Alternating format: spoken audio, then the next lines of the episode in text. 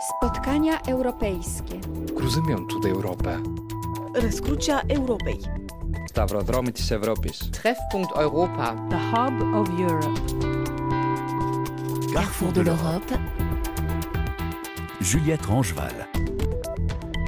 Bonjour, bienvenue au Carrefour de l'Europe. Nous sommes de retour à Blois pour participer au rendez-vous de l'histoire. Merci au Fluxus Café qui nous accueille, au public, des festivaliers très nombreux aujourd'hui pour une émission consacrée à l'esprit de résistance, faire face à l'influence russe, alors que l'on perçoit de plus en plus de lassitude face à une guerre qui s'installe dans la durée, alors qu'on entend plus clairement une petite musique défaitiste sur l'issue de ce conflit à mesure que l'hiver approche. L'Europe est-elle toujours animée du même esprit de résistance aux côtés de l'Ukraine, face aux Russes? Comment l'influence russe s'exerce-t-elle aujourd'hui dans le camp occidental? Et côté russe, qui sont ceux qui résistent à Vladimir Poutine? Nous sommes installés donc dans ce Fluxus Café à la Fondation du Doute pour en parler avec nos invités, l'historien Yvan Gasto et l'eurodéputé Renew Bernard Guetta. Bonjour à tous les deux. Et Bernard Guetta, c'est à vous que je vais poser la première question. Comment est-ce que les Européens voient les mois qui s'annoncent alors que les mauvaises nouvelles s'accumulent actuellement? Euh, Mauvaises nouvelles qui viennent de la politique américaine, qui viennent des élections en Slovaquie ou qui viennent également de cette élection en Pologne qui est une élection euh, pleine d'enjeux pour les Européens Écoutez, est-ce que les mauvaises nouvelles s'accumulent? Moi, je euh, discuterai cela. Il y en a des mauvaises nouvelles, certainement. Le résultat des élections en Slovaquie n'est pas une bonne nouvelle.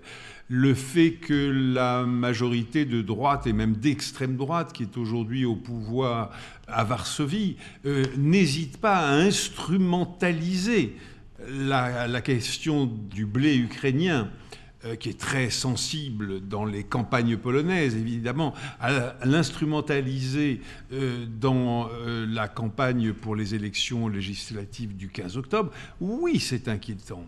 Le fait qu'une minorité, mais une minorité agissante du Parti républicain aux États-Unis puisse bloquer le déblocage de fonds pour l'Ukraine. Tout ça est inquiétant. Mais d'un autre côté, regardez ce qui vient de se passer à Grenade. Tous les pays du continent européen, à l'exception naturellement de la Fédération de Russie, réunis et tous, tous, tous affirment, réaffirment leur soutien à l'Ukraine. Repartons en Pologne. Oui, il y a ce mauvais coup de politique intérieure, mais personne n'imagine une seule seconde la Pologne lâcher l'Ukraine. Pourquoi? Tout simplement parce que, égoïstement, la Pologne ne peut pas imaginer une Russie triomphante à ses frontières. Or, c'est ce qui se passerait si l'Ukraine perdait la guerre. La Slovaquie, admettons que le nouveau Premier ministre, en admettant d'ailleurs qu'il devienne Premier ministre, certainement, ce, qui, n'est pas fait. Euh, bon, admettons tout ça. Est-ce que véritablement le, le, recul de la Slovaquie dans le soutien à l'Ukraine changerait quoi que ce soit? Un pays de 5 millions d'habitants qui n'est quand même pas si immensément riche? Alors non. Non, non, non. Ne nous disons pas que tout tourne mal. Regardons plutôt euh, les sondages. Les sondages donnent toujours euh, dans les opinions européennes un très fort soutien euh, à l'Ukraine.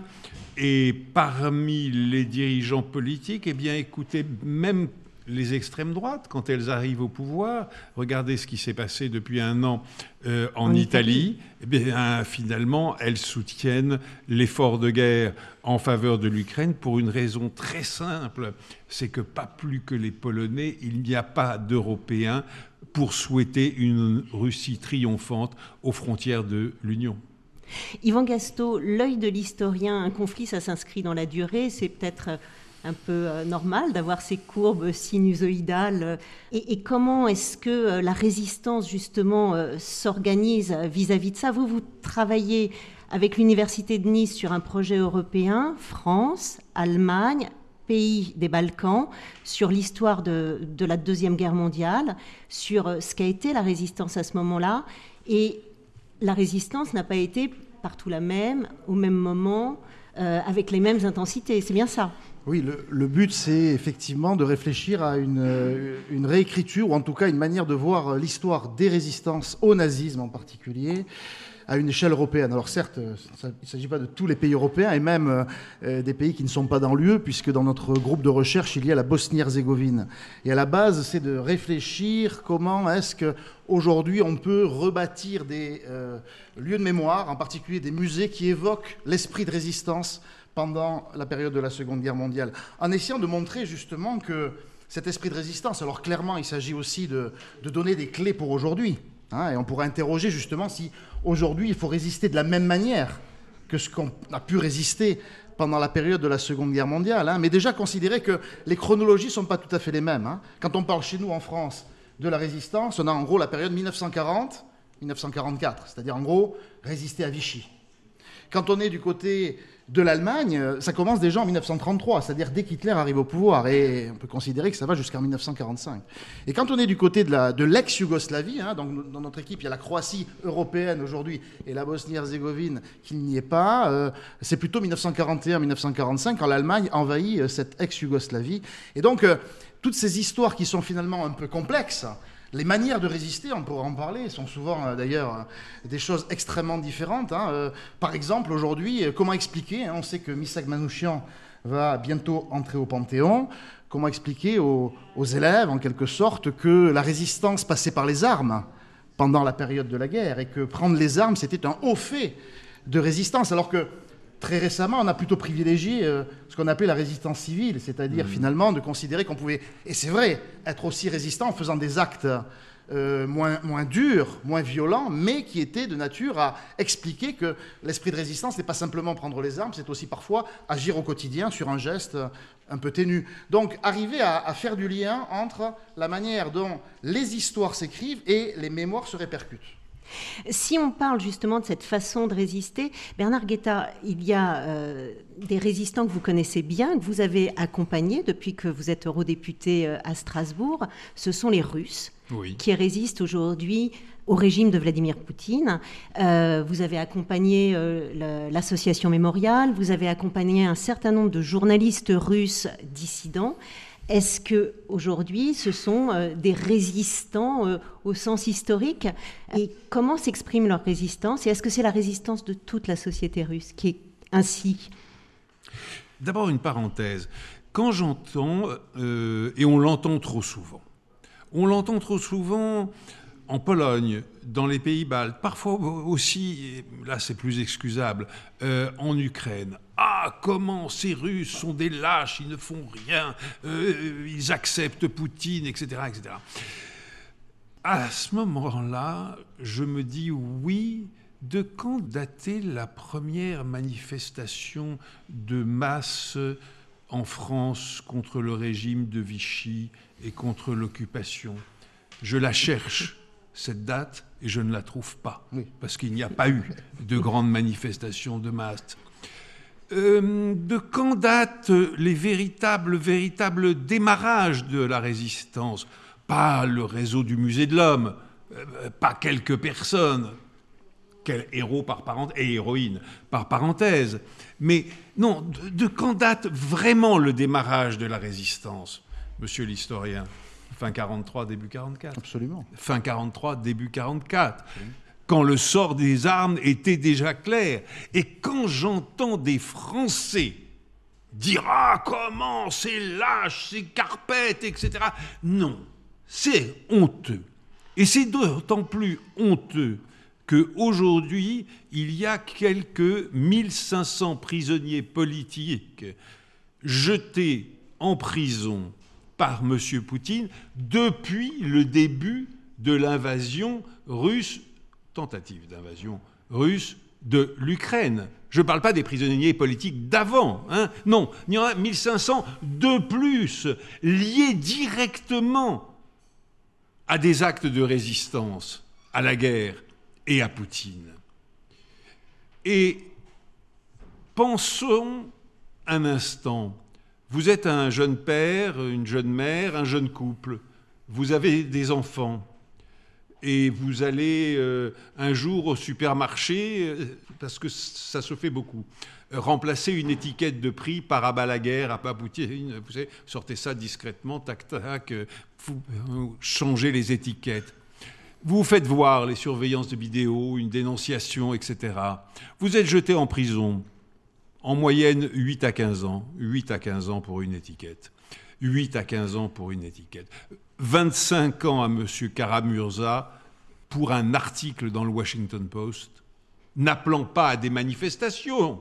Non, simplement contestant le fait que son pays, la Russie, soit entré en guerre.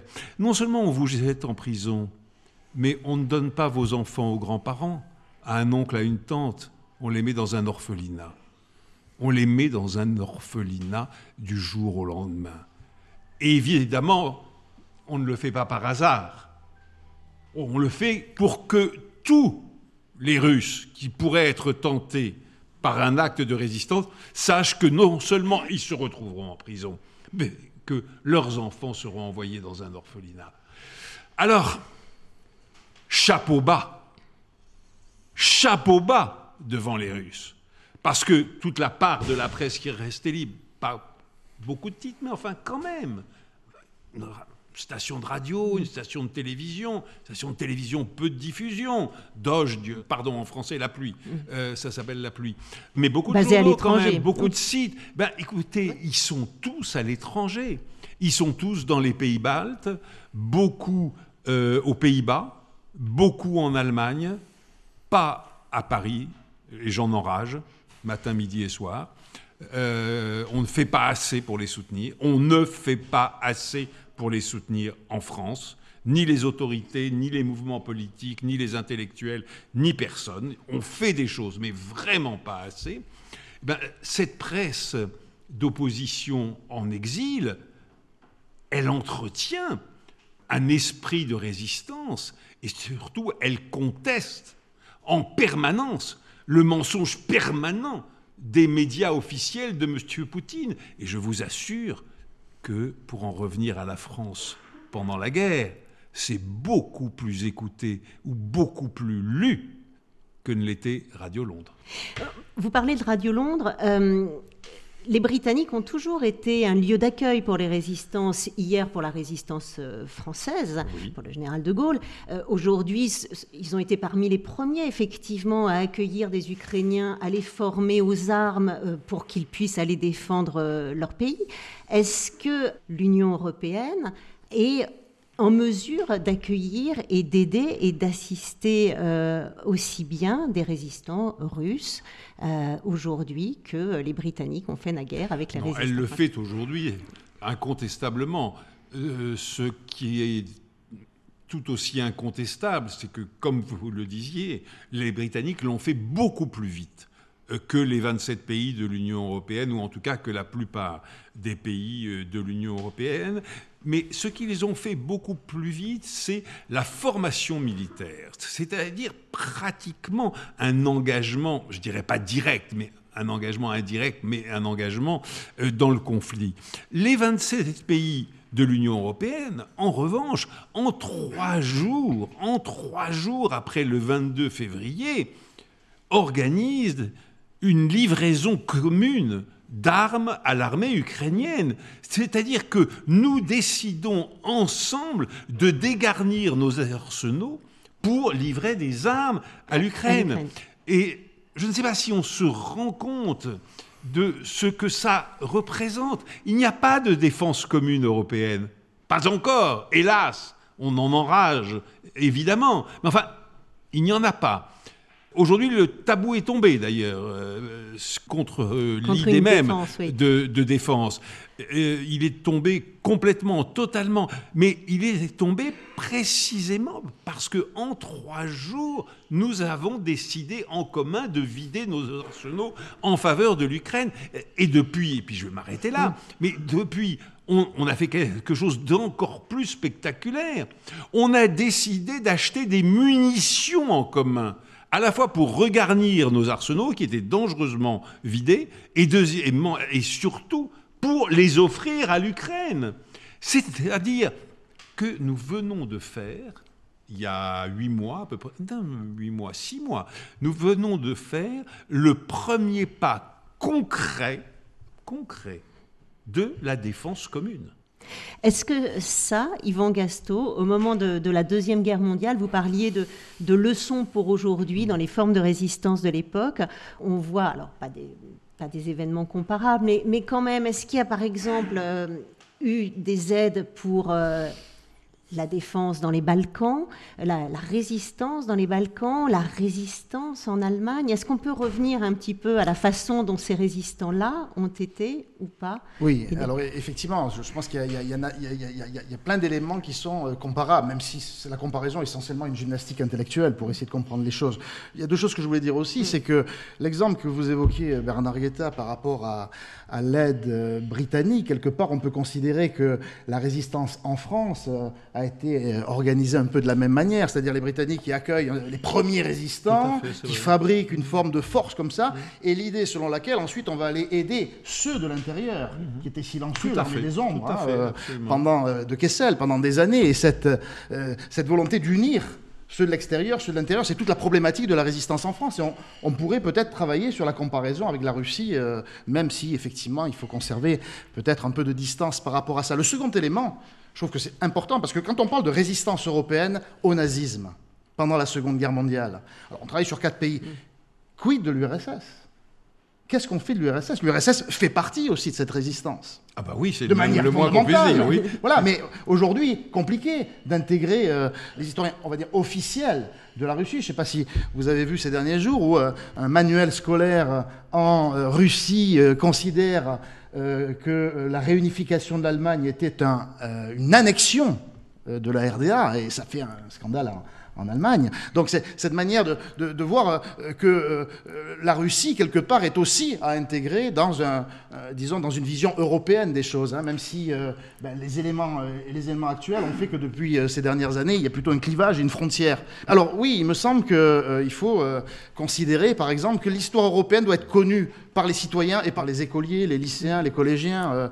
qui sait, par exemple, que si on, fait on montre une carte de l'Europe combattante, contre le nazisme euh, pendant la Seconde Guerre mondiale, euh, il y a des temporalités que l'on ne connaît pas. Si on regarde les Balkans et en particulier la Yougoslavie en 1943, on se rend compte qu'il y a déjà des petits vercors en 1943 et beaucoup de petits vercors dans l'ex-Yougoslavie, mmh. c'est-à-dire des, des, poches de libération, notamment dans les montagnes, alors nous, on a idéalisé le Vercors, et à raison, hein, euh, comme étant cette première république libérée en février 1944, avant même la libération de Paris, comme étant une sorte de, volonté par le bas, par des montagnards, par des maquisards de, de se lancer.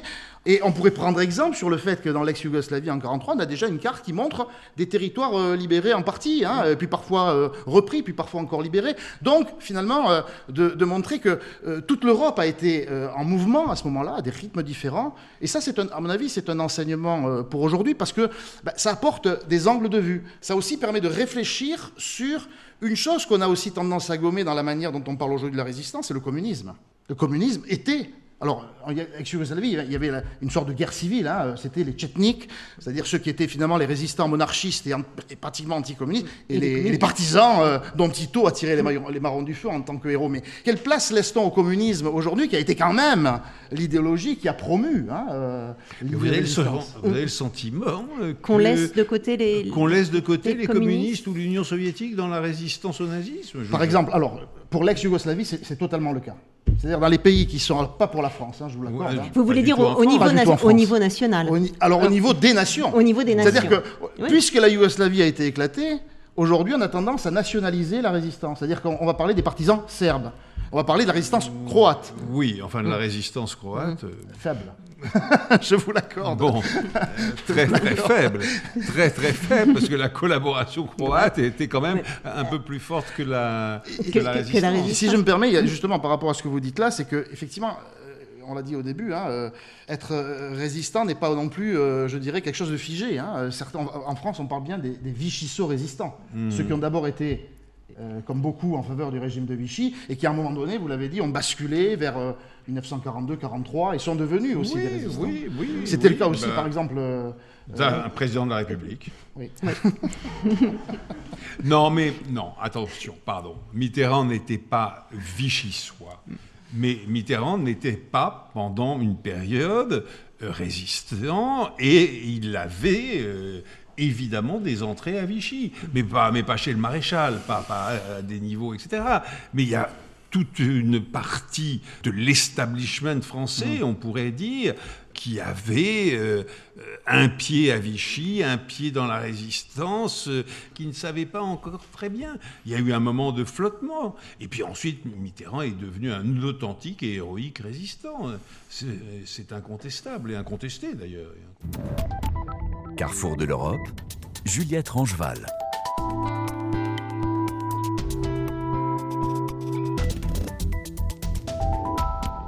Carrefour de l'Europe à Blois en direct, en public, euh, à l'occasion des rendez-vous de l'histoire. Euh, comment est-ce qu'on mobilise aujourd'hui l'opinion publique? Bernard Guetta, vous disiez que vous étiez en colère contre la France qui euh, n'en fait pas assez finalement pour accueillir ces résistants russes, mais peut-être aussi ces résistants ukrainiens. Est-ce qu'il y a quelque chose à faire à l'heure actuelle?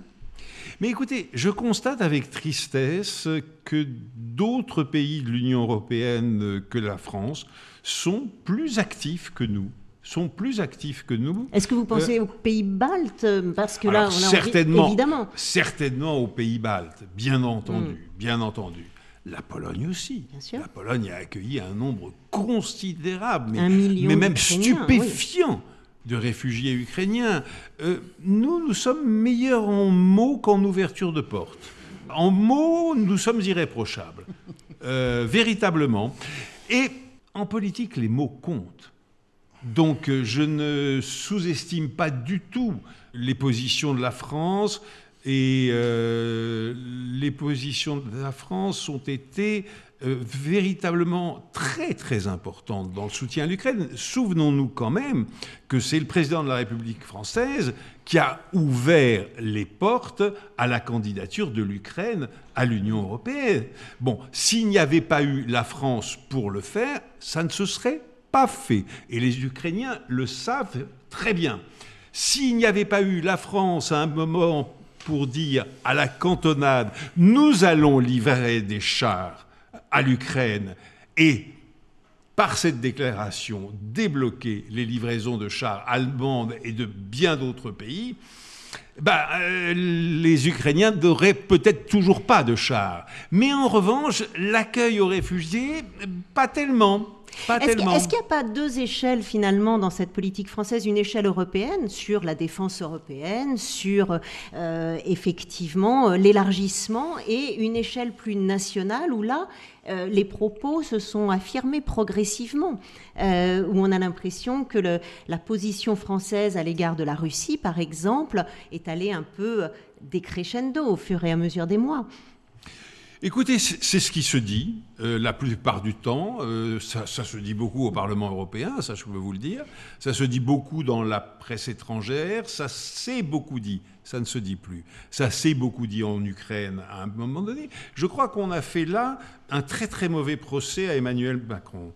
Je crois que Emmanuel Macron a eu tout à fait raison.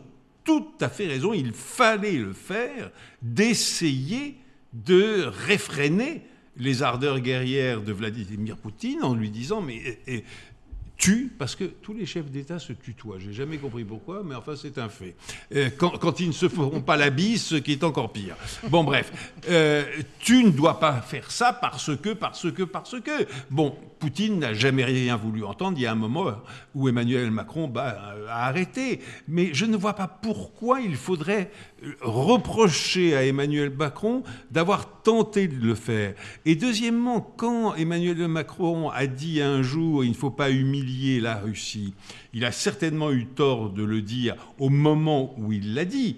Mais ce qu'il voulait dire, à savoir que le jour où la défaite de l'agression russe contre l'Ukraine aura été actée, qu'on passera à des négociations de paix, qu'on passera à la tentative de définition d'un nouvel ordre européen. Évidemment qu'il ne faudra pas recommencer vis-à-vis de la Russie la même erreur que les Alliés avaient fait vis-à-vis de l'Allemagne à la fin de la Première Guerre mondiale. Nous avions, à la fin de la Première Guerre mondiale, humilié véritablement l'Allemagne. Et il en était ressorti, ce n'était pas la seule raison, mais c'était une des grandes raisons. Il en était ressorti l'essor du Parti national-socialiste et la victoire de l'Ukraine. De l'Allemagne, oui, de l'Allemagne. Excusez-moi. Ce que nous avons fait euh, au moment en 45 et 47 précisément avec l'Allemagne, c'est-à-dire lui proposer de reconstruire son économie, de reconstruire ou de construire, les historiens en débattront, leur démocratie, ben, écoutez, aujourd'hui, l'Allemagne est prospère, stable et sans doute la plus stable des démocraties en Europe. Eh bien, évidemment que c'est ça qu'il faut faire. On a peut-être tiré un certain nombre de leçons de l'histoire. Parfois, on dit Finalement, ne sert à rien. Ben oui, mais oui. Au rendez-vous oui. de Blois, forcément. Et donc, euh, donc, quand Macron a dit il ne faut pas humilier la Russie, je pense qu'il a absolument, Oui, oui, absolument. raison.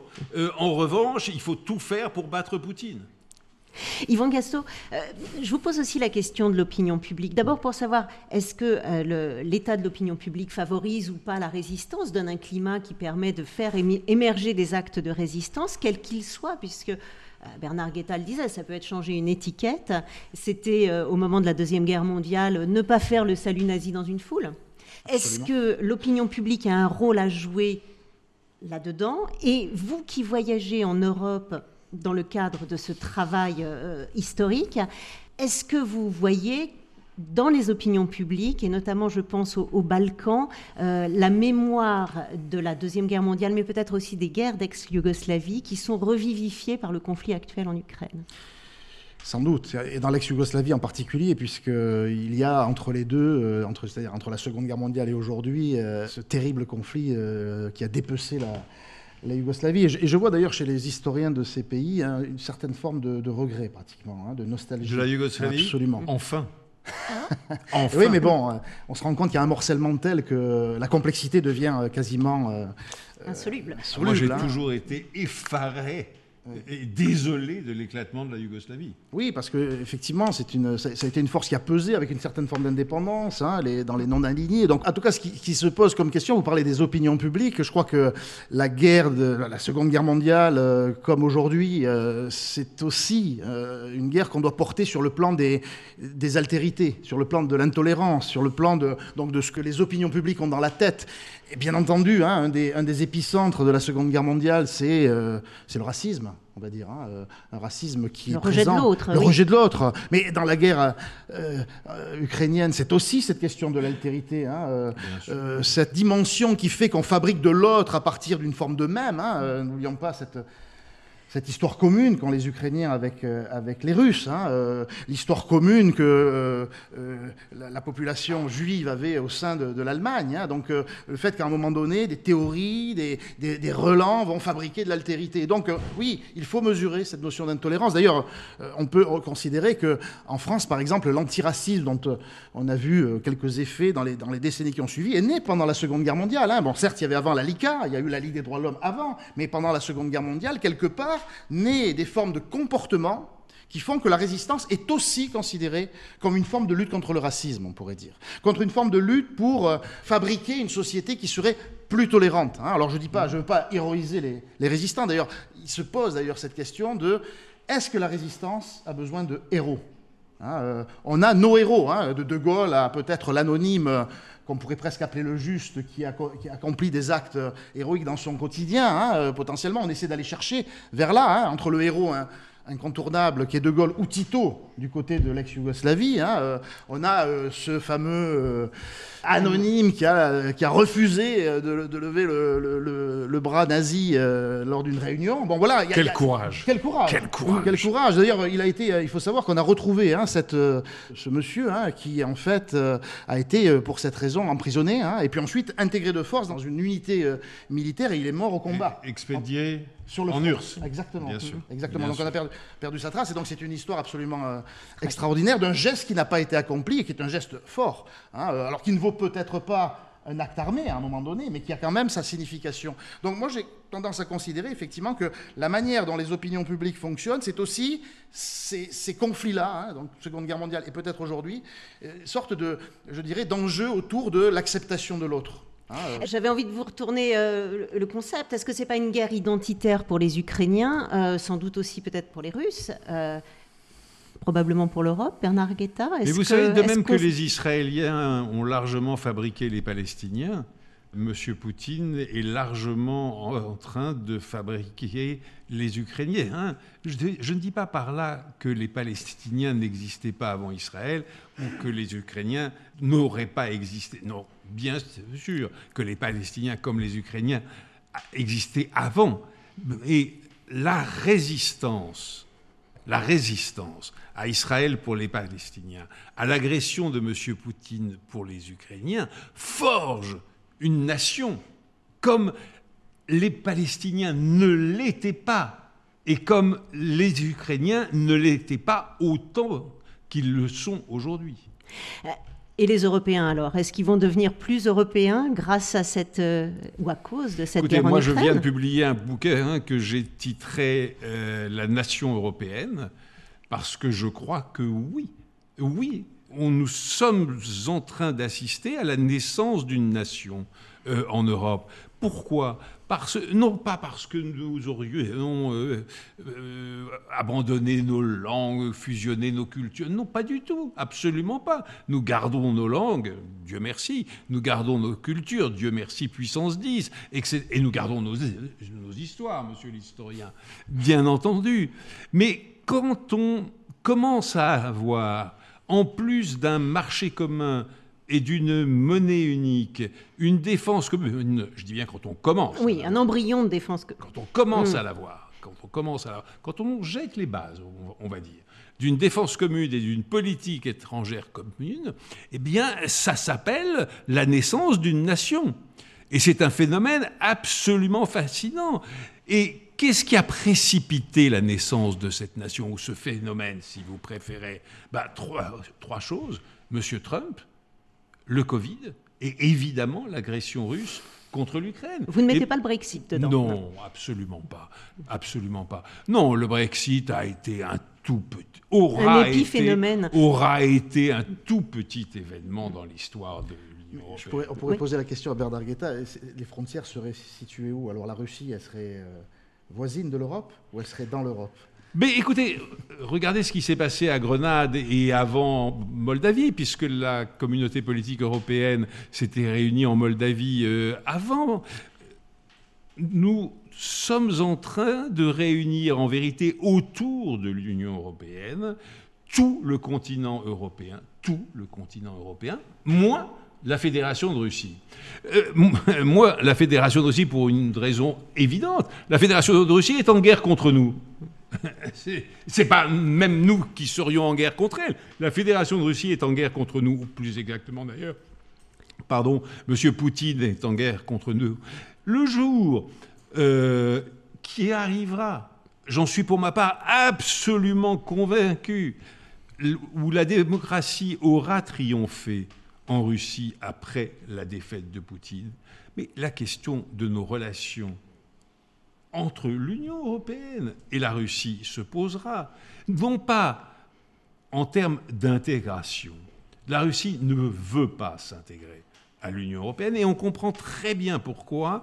Et, l'Union européenne n'a peut-être pas très envie d'intégrer euh, toute la. Toute même, si, même si historiquement. Évidemment pas. mais, attendez, mais attendez, mais attendez il y aura un jour, évidemment, des relations de coopération totale entre la Fédération de Russie démocratisée et l'Union européenne élargie. Bien entendu, bien entendu. Mais tout ça va se chercher et tout ça va mettre plusieurs décennies, évidemment, à se mettre en place. Yvan Gasto, euh, quand, Bernard Guetta dit, euh, d'une certaine manière, c'est Poutine qui a créé l'Ukraine, enfin, ce sentiment national très fort en Ukraine, est-ce qu'il ne faut pas une forme de radicalité extrême pour provoquer de la résistance? Est-ce que ce n'est pas ça le facteur euh, premier de la résistance? J'aurais tendance à, considérer que oui, c'est face à, à l'inacceptable que la résistance euh, se mette en place. Et elle a du mal. C'est pour ça qu'on peut glorifier les premiers résistants, hein, ceux qui faisaient des V le 11 novembre 1940 à Paris, des étudiants qui ont, euh, voilà, vous évoquiez tout à l'heure ces petits papiers, ces petites choses, ces petites choses du début qui sont des actes de courage, parfois de, punis de, témérité, oui. de témérité, puis gravement punis hein, par ailleurs. Donc, c'est-à-dire que quelque part monte un sentiment qui peut-être après fait sens et, va proposer une organisation et puis finalement une, une victoire. Mais effectivement, c'est quelque chose qui, a dû, qui, se met en place de manière longue, de manière complexe, de manière conflictuelle aussi. Hein, tout le monde n'a pas les mêmes ambitions. Il y a derrière souvent des ambitions politiques, du coup d'après potentiellement. Donc moi, il me semble effectivement que oui, c'est face à des formes d'inacceptables. Hein, euh, le maréchal Pétain en 1940, euh, il est acceptable hein, euh, pour beaucoup de Français. Ah, bah oui, c'est le moins qu'on puisse, qu puisse dire. Bon, mais Poutine est arrivé. Et même pour la majorité de l'Assemblée nationale. Et pour la majorité, oui, puisque seuls 80 députés n'ont pas accordé les pleins pouvoirs. Donc voilà, il y a une sorte de. Il faut, il faut replacer les, acteurs dans leur euh, temporalité. Et c'est vrai que peut-être l'opinion russe vis à -vis de Poutine aujourd'hui n'est tout à fait celle du, mois de février. Ah non, ça je ne le pense pas du tout, en effet, absolument. Vous avez tout à fait raison. Et donc il y, a une évolution et, peut-être que des formes de résistance se mettent en route. Et il me semble aussi que ça se joue parfois sur, sur des lignes de crête. Hein. C'est-à-dire qu'on a une impression d'une société qui est figée, qui est bloquée, puis quelque chose peut la débloquer. Et ça, j'en suis euh, relativement persuadé.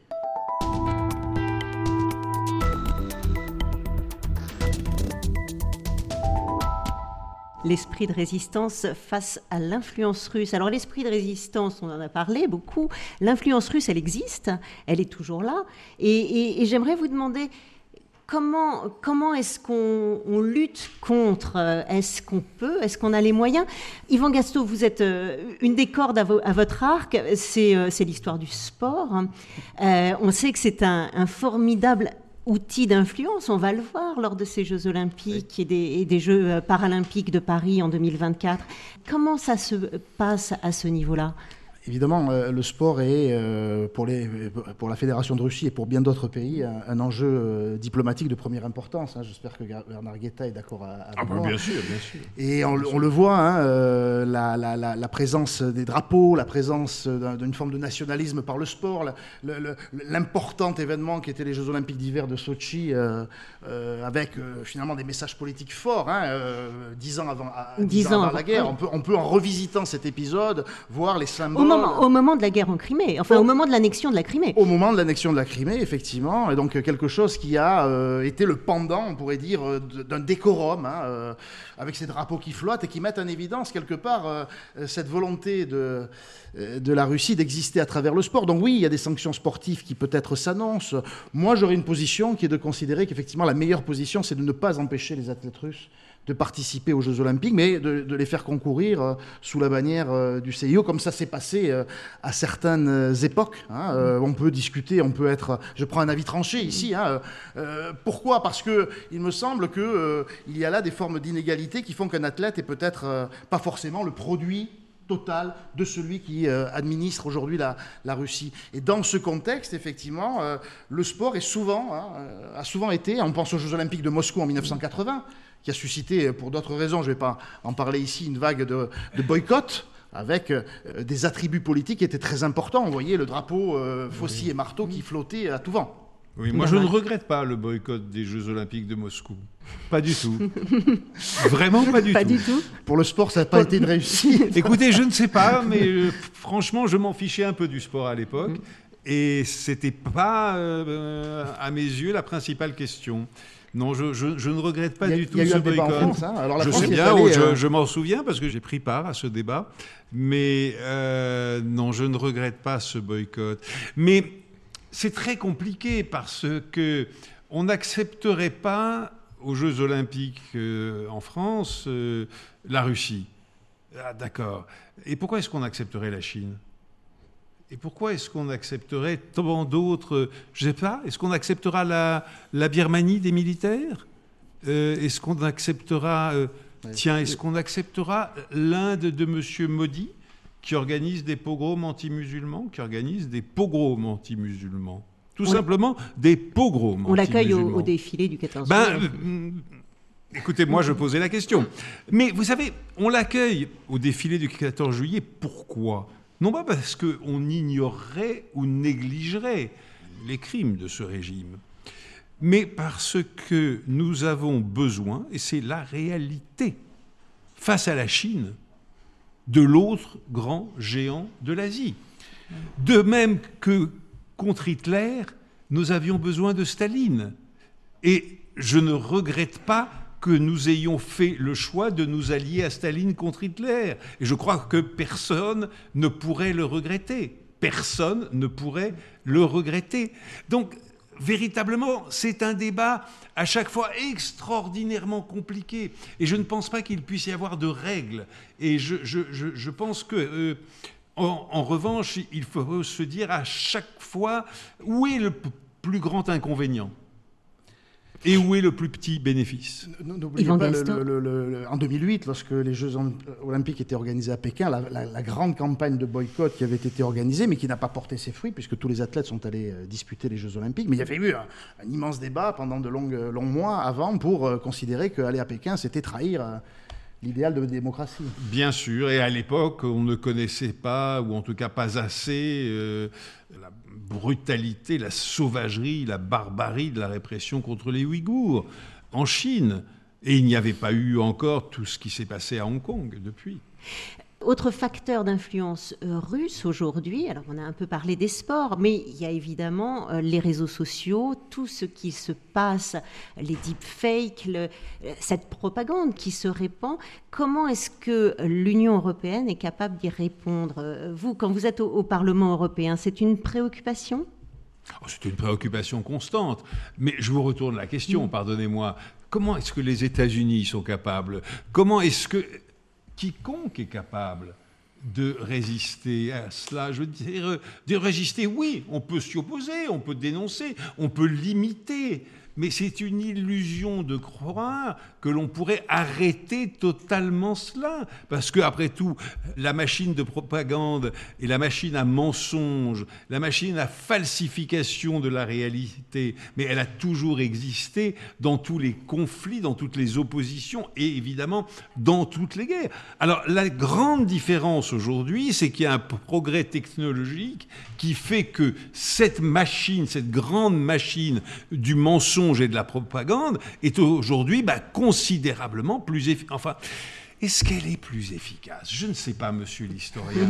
Je ne sais pas. Qu'est-ce que je, je, pense qu'on pourrait faire, on pourrait prendre ce parallèle en termes de propagande, c'était la grande affaire de propagande sous la, période de la Seconde Guerre mondiale, c'est l'affiche rouge. Ben, par exemple, mhm. l'affiche rouge a eu un effet euh, dévastateur. dévastateur. sur l'idée de dire, regardez les résistants qui euh, semblent... Ce ne sont que des juifs et des arméniens. Exactement. Ce ne sont que des juifs et des arméniens. Des Italiens. Barbus, barbus avec l'air très très rébarbatif. Effectivement. Évidemment, ils n'avaient pas le temps de se raser, hein, ça c'est vrai. Effectivement, et ce, type de propagande par l'image, hein, qui était la, manière de, de communiquer euh, efficacement pendant cette période. Hein, euh, on voyait aussi le, euh, le, couteau entre les dents. Hein, ah, complètement, c'était ça. Donc toutes, ces, toutes, ces, toutes, ces, mises en scène par l'image hein, ont eu un, véritable effet. Et, effectivement, de, considérer qu'en 1944, les résistants, finalement, c'était des gens de l'extérieur, c'était des, des, indésirables qu'il fallait à tout prix réprimer pour considérer que l'identité française soit sauve à travers le gouvernement de Vichy. Bien sûr, et qui troublait le pacifisme de Vichy. Et comment est-ce qu'on y répond alors aujourd'hui? On laisse passer, on se dit. Ah non, certainement pas. Bien entendu que non. Il faut dénoncer, il faut dénoncer les, ces distorsions. Déconstruire les, fausses informations. Alors il faut le faire du matin au soir, en sachant que bien des choses vont passer néanmoins. Bien entendu, sans naïveté. Il faut le faire avec ardeur, il faut le faire avec conviction, en mobilisant toutes nos forces intellectuelles et financières, bien entendu, mais sans se nourrir d'illusions sur la possibilité d'arrêter tout cela.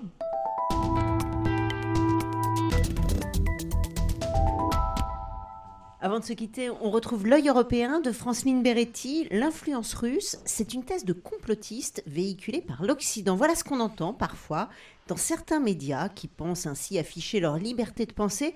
Et pourtant, elle est bien là, la Russie, plus ou moins visible, avec des méthodes qui ont largement fait leur preuve à l'époque soviétique.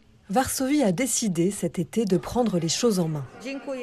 En Pologne, une loi controversée sur l'influence russe dans le pays a été votée.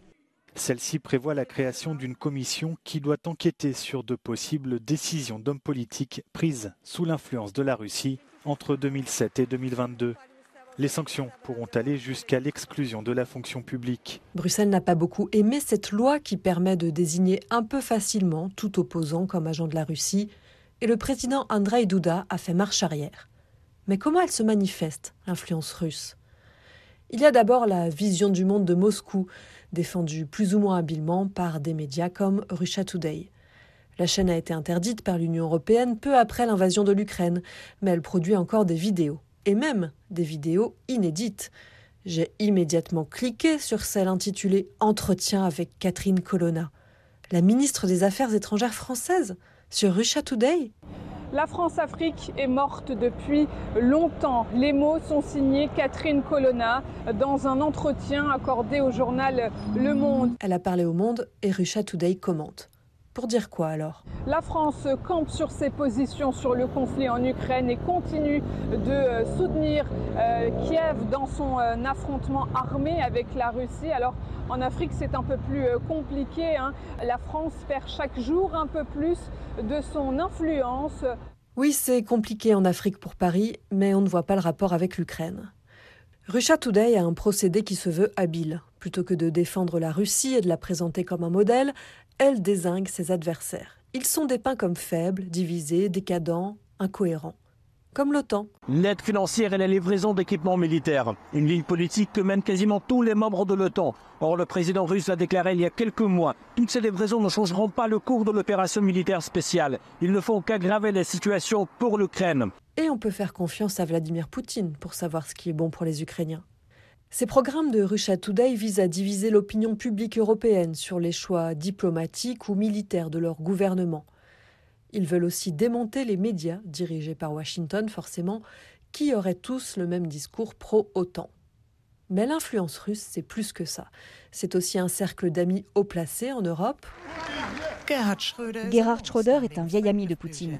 Peu de temps après avoir quitté ses fonctions de chancelier en 2005, il a accepté un travail au sein de la compagnie énergétique russe Gazprom. Puis il est devenu président du conseil d'administration du fournisseur d'énergie Rosneft.